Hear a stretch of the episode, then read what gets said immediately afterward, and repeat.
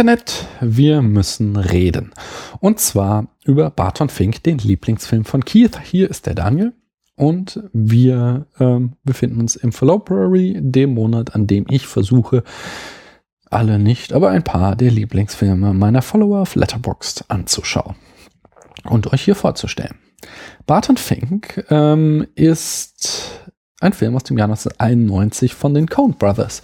Ich glaube, original steht da, dass Joel Coen Regie führt und Ethan Coen produziert hat. Das haben die früher mal irgendwie immer so in den Credits angegeben, aber faktisch haben die immer schon alles zusammen gemacht. Drehbuch, Regie und Produktion.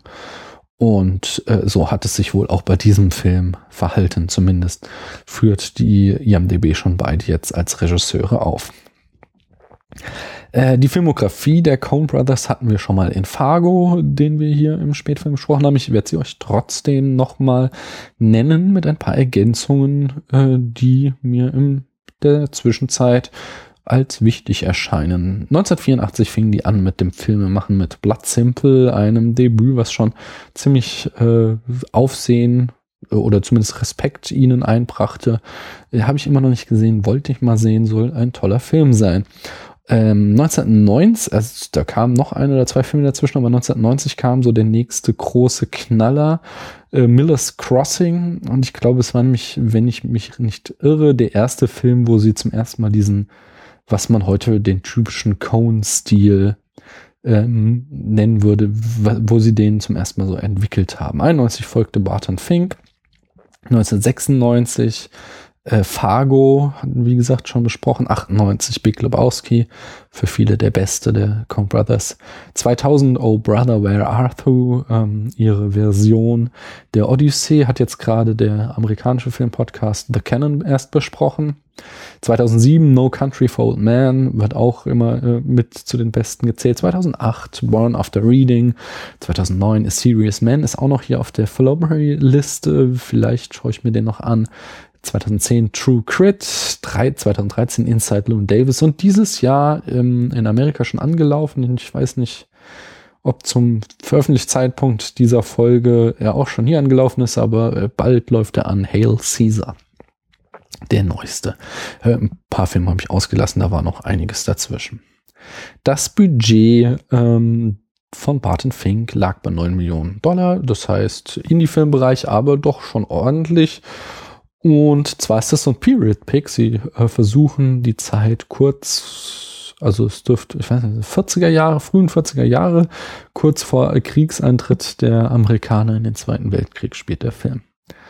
Mm, und der Spiel, er war leider ein Flop. Er spielte nur 6,2 Millionen seines Budgets wieder ein. Aber in der Besetzung haben wir John Torturo als Barton Fink. Den kennt ihr unter anderem auch äh, aus ähm, Big Lebowski, da spielt er den Jesus, diesen Bowler.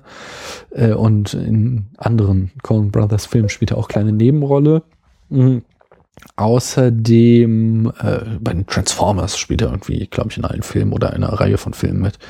John Goodman spielt Charlie, Judy Davis, Audrey Taylor, äh, Michael Lerner, den Studioboss, Don Mahoney spielt W.P. Mayu, Tony Shalhoub äh, spielt Ben Geisler und Steve Buscemi spielt den Portier. Also der Film ist bis in die Nebenrollen wieder klassisch für die Cones stark besetzt. Ja, und das Genre ist halt auch wieder so ein typischer Cone-Film. Es ist irgendwo zwischen Tragikomödie, Thriller, Drama, Period Pick, äh, ja, Komödie, ja, Tragikomödie habe ich schon gesagt. Es ist eben nie so ganz klar die Handlung in fünf Sätzen. Wir befinden uns, äh, wie ich schon sagte, kurz vor dem Kriegseintritt der USA in den Zweiten äh, Weltkrieg. Barton Fink ist ein erfolgreicher linker Broadway-Autor mit einer Wahnsinnsfrisur. Mm, und der bekommt ein Angebot aus Hollywood. Äh, da nach wirklich sehr kurzem Zögern geht er auch darauf ein. Und in Hollywood angekommen soll er dann das Drehbuch für einen Boxfilm schreiben Doch es stellt sich schnell für ihn heraus, dass er eine Schreibblockade hat und wir fragen uns natürlich, wird es Barton Fink noch gelingen, das Drehbuch zu schreiben? Ja, der Film. Hm. Äh, das ja, habe ich jetzt auch schon oft in dieser Reihe gesagt, aber den werde ich mehr als einmal schauen müssen. Da steckt extrem viel drinne. Ich habe so ein paar Sachen, äh, ja, zwei große und ein kleiner Punkt, der mir aufgefallen ist, aber ich glaube, da steckt noch viel, viel mehr drin, was ich jetzt beim ersten Mal schauen eben noch nicht entdecken konnte.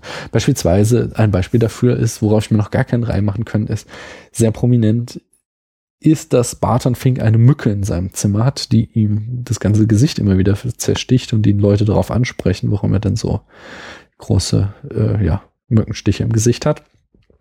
Und auch irgendjemand, äh, ich glaube, entweder der Studioboss oder sein Regisseur sagen, äh, das sei komplett unmöglich, denn es gibt keine Moskitos in LA, weil LA eben in der Wüste gebaut wurde und Moskitos brauchen ja Süßwasser, um sich fortzupflanzen.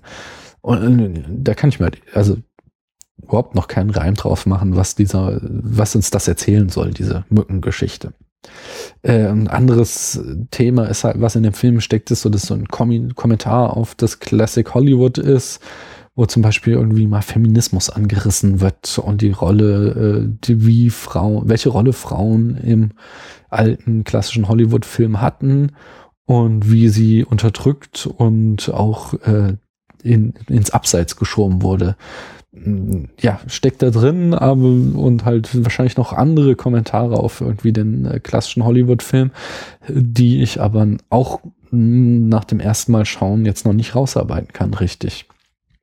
Was ich rausarbeiten kann, das ist das erste große Thema, und da werde ich mich auch in einen Spoilerbereich begeben. Ähm, der Barton Fink, also ein, ein, eines der Hauptthemen dieser Geschichte ist eben der Pakt mit dem Teufel, und zwar ein doppelter Pakt mit dem Teufel, wird das sogar hier durchgeführt. Einerseits ist dieser Studioboss ähm, äh, der Teufel, dem Barton Fink seine Seele verkauft, um an das schnelle Geld zu kommen und der quasi für den Kapitalismus, das Establishment steht. Und er ist ja eigentlich der vermeintlich linke Autor, der da seine äh, Interessen verkauft und äh, als Strafe kriegt er dann eben auch diese Schreibblockade. Und ähm, das zweite, äh, wie gesagt, jetzt beginnt endgültig der Spoiler. Ähm, der zweite Pakt mit dem Teufel ist eben jener mit seinem Zimmernachbar in seinem Hotel, Charlie, ähm, der ja wurde so ein, also da spielen so auf jeden Fall so Elemente von ähm, der Faustgeschichte mit rein. Er hat halt diese Schreibblockade und der Charlie entpuppt sich nach und nach an, als quasi eine Art äh, Mephisto-Gestalt. Und ähm, mit Audrey haben wir auch eine Figur, die unter den Konsequenzen dieses ähm, Pakt mit dem Teufel zu leiden hat, wie ähnlich wie das Gretchen in Faust. Es ist jetzt nicht eins zu eins der Faust äh, von den Cones, aber da stecken auf jeden Fall solche Erzählelemente aus dem Faust drin. Wie genau, müsste ich auch noch mal schauen. Aber ähm, dieses Hotel, das steht auch eindeutig irgendwie für die Hölle.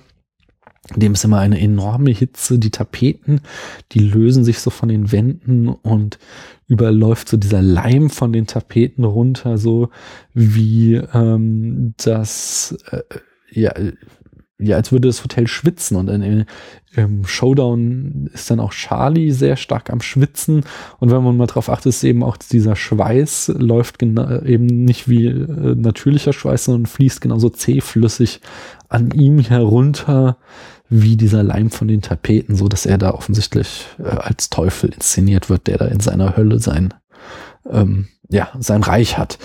Und auch dieser Raum, in dem äh, Barton Fink, das ist so ein sehr, sehr äh, feindlicher Raum, der ihn halt in seiner Schreibblockade äh, äh, geradezu bedrängt und er wird uns auch immer ganz düster und schrecklich und die Geräusche, die da von den Nachbarn reinkommen, als feindselig ähm, ja inszeniert. Das ist auf jeden Fall ein Thema, was in dem Film steckt. Ein anderes Thema, was mir aufgefallen ist, dass es auch eine so eine Metapher auf eben die Vorkriegssituation ist ähm, äh, in Nazi-Deutschland, wo Barton Fink äh, steht quasi so für das Versagen der Linken. Er, hält immer große Reden, dass er irgendwie ein proletarischer Autor ist und für das Volk schreiben will und über die einfachen People. Und gleichzeitig äh, ist er aber halt, ja, das sind halt alles nur hohle Phrasen. Er verkauft sich bei der ersten Gelegenheit ans Großkapital. Es gibt so ein, auch so eine schöne Sache, dass immer Charlie, der so als der einfache Mann auftritt, ähm, ihm immer wieder sagt, so, ah, er sagt, ja, ich will Geschichten vom einfachen Mann schreiben und Charlie sagt ihm ständig, ah, ich könnte ihnen Geschichten erzählen und Barton Fink geht halt überhaupt nicht drauf ein. Also es ist so, äh, ja, er steht halt für den linken Intellektuellen, der das einfache Volk verraten hat und ähm, Charlie wiederum scheint mir ein Symbol zu sein für eben diesen schleichenden Einfall der Nazis äh, in Nazi-Deutschland, was dann auch im, äh, äh, im Showdown quasi ausgesprochen wird, in dem Charlie, als er jemanden umbringt, äh, äh, Heil Hitler sagt. Und äh, am Ende ist dann auch wieder buchstäblich, muss dann das Establishment das alles retten äh, der Kapitalismus äh, muss die Welt retten in Form, dass der Studioboss halt eingezogen wird in den Krieg und dann da in seiner äh, ja, Offiziersuniform steht und erzählt, er wird jetzt in den Zweiten Weltkrieg zieht, ziehen, um quasi hier die Situation wieder ins Gerade zu rücken. Also gerade nicht die Linken, die Intellektuellen, die Menschenfreunde, die halt die Welt retten, sondern eher der menschenverachtende Großkapitalist. Der ist es am Ende, der den Tag rettet. Und ähm, Barton Fink auch noch bestraft für sein Versagen, indem er ihn einfach so aufs Abstellgleis schiebt. Er wird dann, er kriegt dann so einen Job, äh, also er kommt nicht raus aus seinem Vertrag, äh, aber kriegt zugleich gesagt, dass seine Drehbücher nie verfilmt werden, so dass er halt schreiben muss für dieses Studio, aber die äh, Drehbücher werden nur in der Schublade landen. Was, ja, auch wieder so. Äh, ihr Intellektuellen, ihr könnt zwar große Reden schwingen, aber sie werden keinen Einfluss auf die Welt haben.